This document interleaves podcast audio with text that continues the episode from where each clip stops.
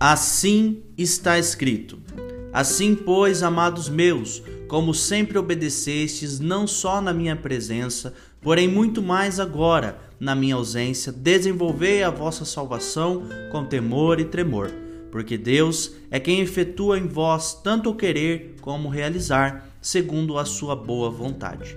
Filipenses capítulo 2, versos 12 e 13.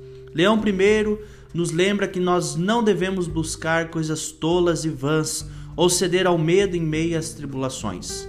Por um lado, sem dúvida, somos lisonjeados pelo engano e oprimidos pelos problemas, mas visto que a terra está cheia da bondade do Senhor, a vitória de Cristo é nossa.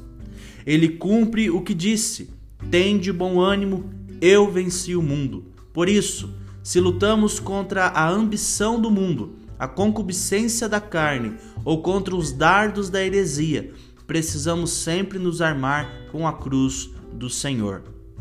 Devemos nos lembrar da instrução do apóstolo Paulo: Tende em vós o mesmo sentimento que houve também em Cristo Jesus, pois ele, subsistindo em forma de Deus, não julgou como usurpação ser igual a Deus.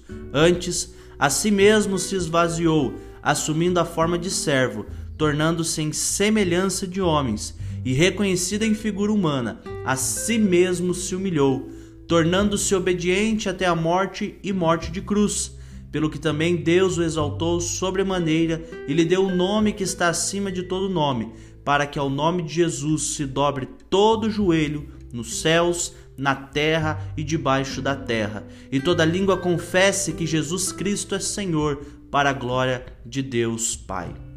Nenhuma felicidade, meus queridos, nenhuma felicidade humana pode ser tão grande sem ser igualmente vergonhosa, porque Deus, mesmo na forma de Deus, não pensou ser indigno assumir a forma de servo.